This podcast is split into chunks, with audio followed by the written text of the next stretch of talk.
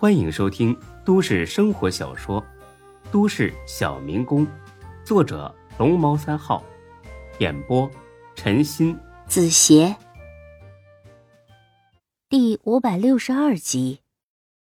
原来被打的不是别人，正是前几天跟孙志撞了车的那小子。在他身上，再次验证了一句话：狗改不了吃屎。那晚想占韩娇的便宜，被孙志暴打一顿，口口声声说以后会改，再也不敢了。这才几天，竟然又打起李璐的主意了，软的不行，还想来硬的。孙志那叫一个上火，啪啪补上了两巴掌。小子，世界果然很小啊！没想到在这里又遇上了。事已至此，还能说什么呢？认怂道歉吧，反正对他而言，这已经是家常便饭了。我错了，大哥，我再也不敢了。老子信吗？我他妈让你好好长一下记性！又是一顿暴打，打得这小子满脸是血，抱头惨叫。滚！再让我遇见你，打断你的腿！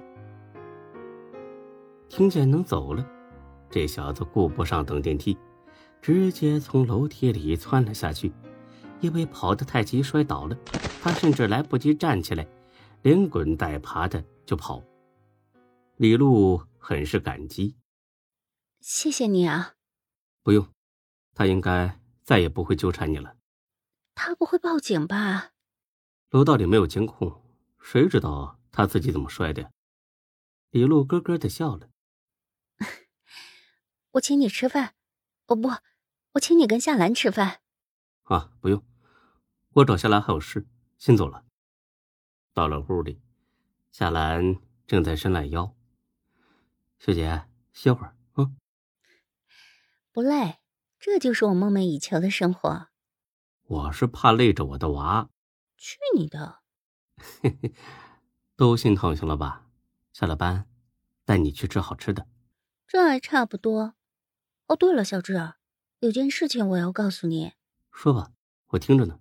今天一大早，夏林来过。孙志一愣，他来干什么？威胁你？嗨，威胁我干什么？他就是来就诊的。夏林到心理诊所就诊？孙志冷哼一声。哼像他这种工于心计的人，还需要找心理医生吗？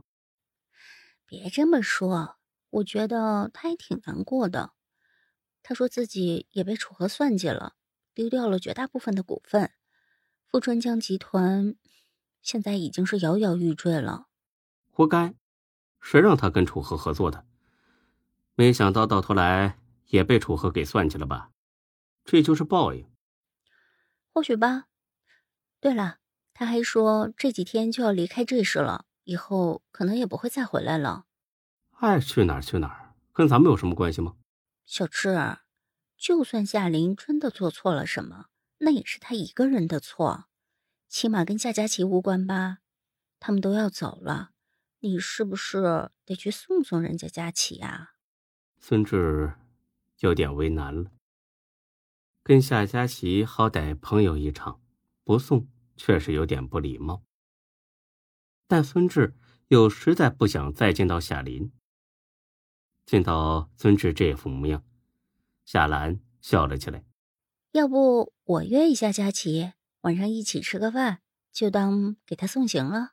好，这样好，还是学姐想的周到，能娶你这样的媳妇儿，真是太幸运了。哼，别耍嘴皮子了。别以为我不知道，你当初差一点去追夏佳琪。不可能，我从没这么想过。还装？信不信我让你儿子打你啊？你咋知道是儿子呢？猜的。好吧，这也行。之后，夏兰给夏佳琪打了电话，夏佳琪很痛快的答应了。晚上吃饭的时候，也没看出夏佳琪有什么沮丧或者不高兴。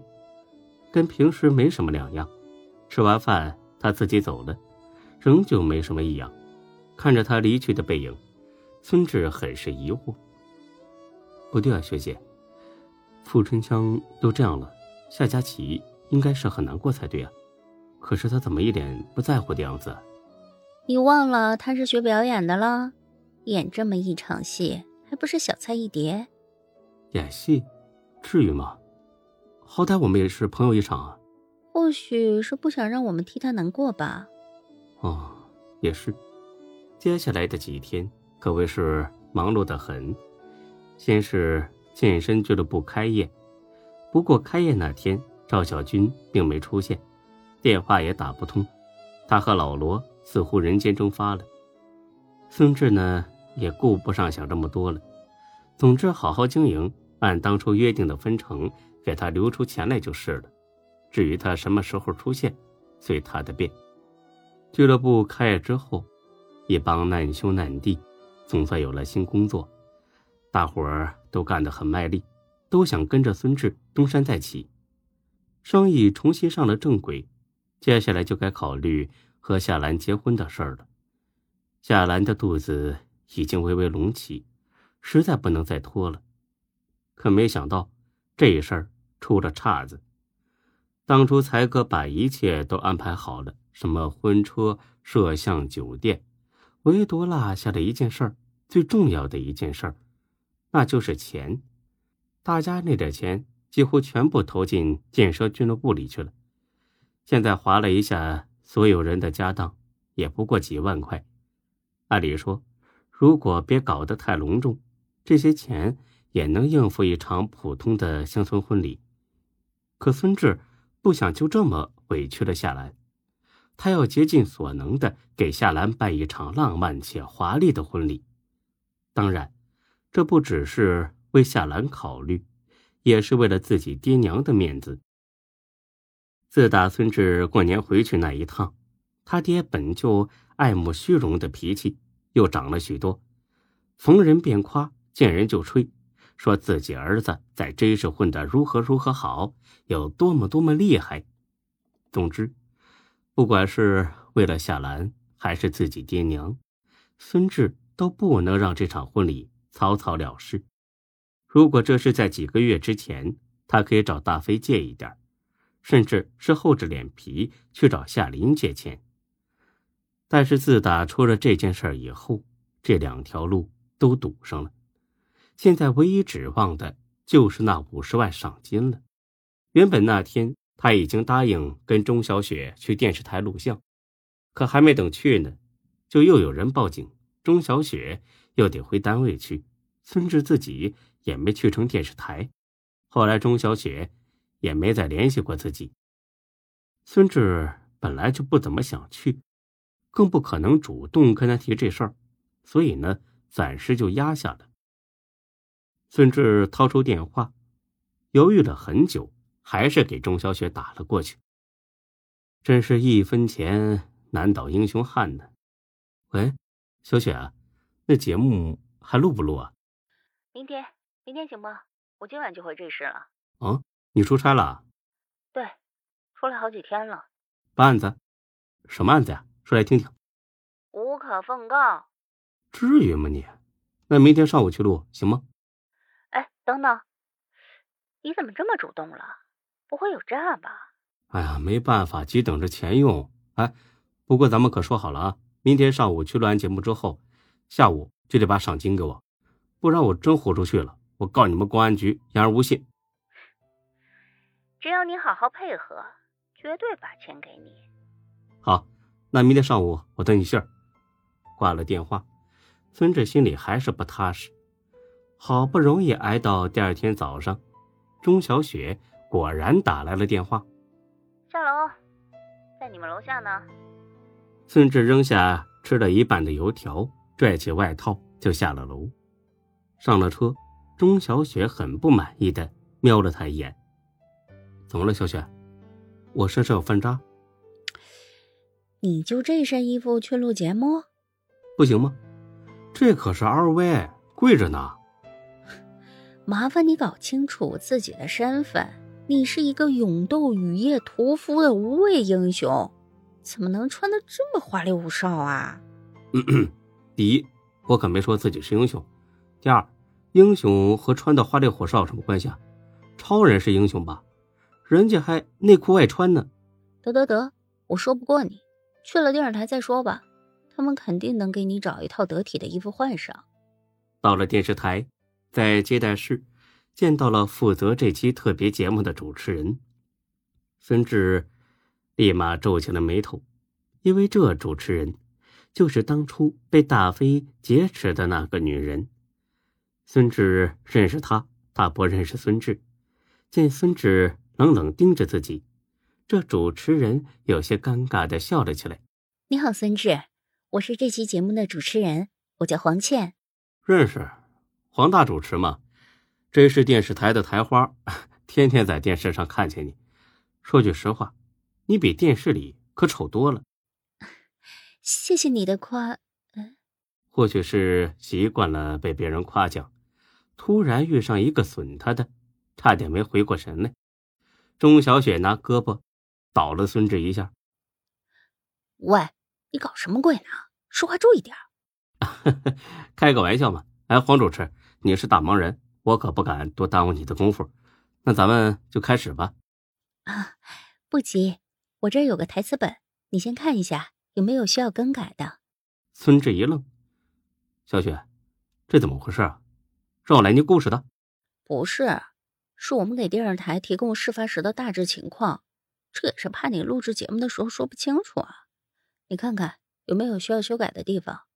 孙志看了一遍，差点没笑出来。尤其是看到需要自己说的那一句，当他掏出刀子来的时候，我的心里没有丝毫害怕。准确的说，我完全没时间去害怕。因为那一刻，我想到的全是如何将他绳之以法，正义的感觉充满了我的胸腔。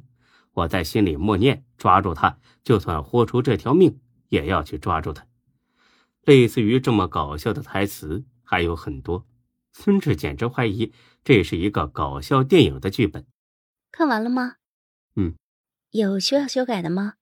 没有，很好，写的太好了，简直拍案叫绝。黄主持。咱们快开始吧。好的，既然台词没问题，那咱们就照着这个来。你也可以临场发挥说几句，只要不偏离这个中心就行。好，那我通知各部门准备一下，让观众进场，再交代一下他们应该注意的问题。半个小时之后开始录制。没问题。二十多分钟后，录制开始了。台上两张椅子，黄倩坐一张，孙志坐一张。台下大概有五十名观众，除了钟小雪之外，几乎全是二十岁左右的学生，估计又是从哪个大学过来的观众。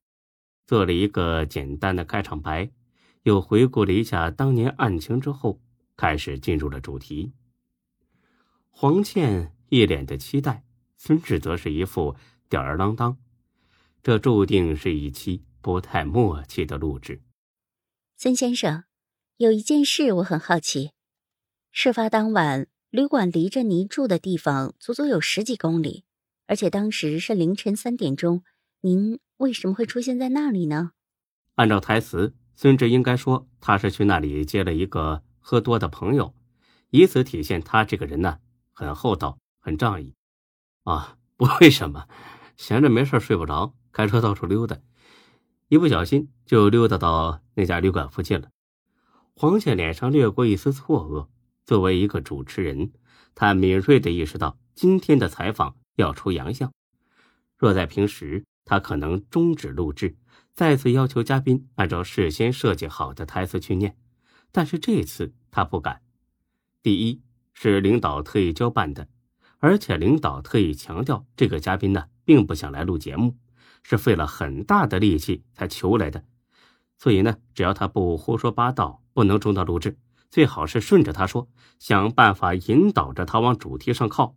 第二，也是最重要的一点，就在要开始之前，钟小雪在门外拉住了他，跟他说了一句话，就是这么简单的几句话，差点把黄倩吓个半死。钟小雪的原话是这样的：“黄姐，有件事儿我得提醒您一下。”您可千万别为了节目效果临时加一些很刁钻的问题，因为孙志的脾气很暴躁。哎，对了，你还记得刘飞吧？他和那刘飞是好朋友，这俩人的脾气是一模一样的，搞不好又要来炸电视台了。黄倩听了之后，差点没哭出来。上次的阴影还没散完，又来了这么一个狠角色，怪不得他敢对付恶名远扬的雨夜屠夫，因为他更可怕。哦，那您为什么进入旅馆呢？是不是发现了里面有什么不对劲的？啊，不是，我进去买烟和矿泉水。黄倩干咳两声，越想越尴尬。嗯嗯，您的意思是在买东西的过程中遇到了雨夜屠夫？啊，是，还好，总算是跟着自己的话走了。我猜您看到他第一眼就立马看出他绝对不是个好人。没有，我觉得他挺正常的。看起来呀，还挺面善的。啊，能理解。当年他接连作案都没落网，可见这人十足是善于伪装，简直就是一只披着羊皮的狼。脸上平静如水，心里啊却凶残至极。那么您究竟是如何看出他不是好人的呢？呃，买了东西后，我借用旅馆的厕所，他也去上厕所，是他自己告诉我的。本集播讲完毕，谢谢您的收听，欢迎关注主播更多作品。